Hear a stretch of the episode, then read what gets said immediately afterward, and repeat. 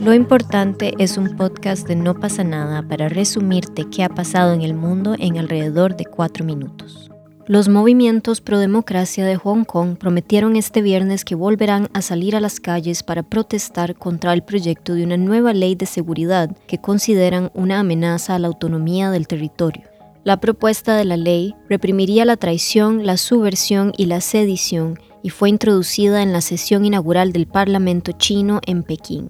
La ley sigue a las repetidas advertencias de los líderes comunistas chinos de que no tolerarán la disidencia en Hong Kong. El territorio semiautónomo el año pasado vivió siete meses de manifestaciones masivas a favor de su democracia. El Partido Comunista Chino dejó claro el viernes que la nueva ley tiene el objetivo de sofocar el movimiento pro democracia. Tenemos que tomar medidas poderosas para prevenirlos legalmente, detenerlos y castigarlos, dijo Wang Chen, el presidente del Comité Permanente de la Asamblea Popular Nacional, en referencia a lo que él llama las fuerzas antichinas. En este caso, la ley sería aprobada por el Parlamento Nacional chino y evitaría pasar por la Asamblea de Hong Kong. Estados Unidos reaccionó al anuncio de China diciendo que imponer esta ley sería altamente desestabilizador ya que recibiría una fuerte condena por parte de los Estados Unidos y la comunidad internacional. Una organización pro inmigrantes en California dará miles de ayudas económicas a indocumentados que quieren beneficiarse del plan de asistencia económica que el Estado dispuso para ellos a raíz de la pandemia. El gobernador Gavin Newsom dispuso de un fondo de 75 millones de dólares que serán distribuidos entre 150 mil inmigrantes, poco más del 6% de la población sin papeles en el estado. Otros 50 millones de dólares financiados por fundaciones privadas permitirán llegar a más gente.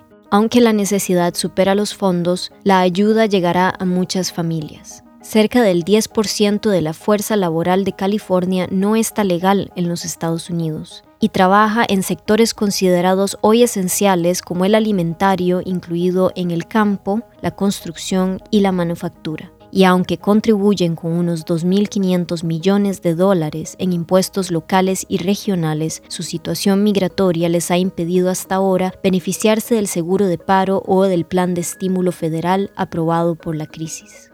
La proporción de adultos jóvenes muertos por el nuevo coronavirus en Brasil es superior a la de otros países duramente afectados por la pandemia, sobre todo entre las clases más pobres que enfrentan más obstáculos para cumplir las medidas de seguridad. El 69% de los fallecidos por COVID-19 tiene más de 60 años en Brasil según cifras oficiales, en comparación un porcentaje mucho menor que en países como Italia y España, donde los mayores de 60 años fallecidos por el virus representan el 95% de las muertes.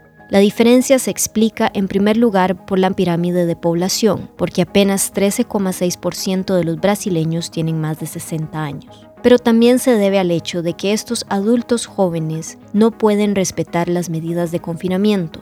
Para Julio Croda, infectólogo de la Universidad de Mato Grosso do Sul, los adultos jóvenes de clases pobres corren más riesgo de enfermarse gravemente del COVID-19, porque muchos no tienen acceso a una alimentación saludable y presentan muchos factores de riesgo como obesidad, hipertensión y diabetes. En Nueva York, un estadounidense de 32 años mató a su padre cuando él participaba en una reunión virtual de la aplicación Zoom, quizá el primer asesinato transmitido en esta plataforma, según indicó el viernes la policía del condado de Suffolk.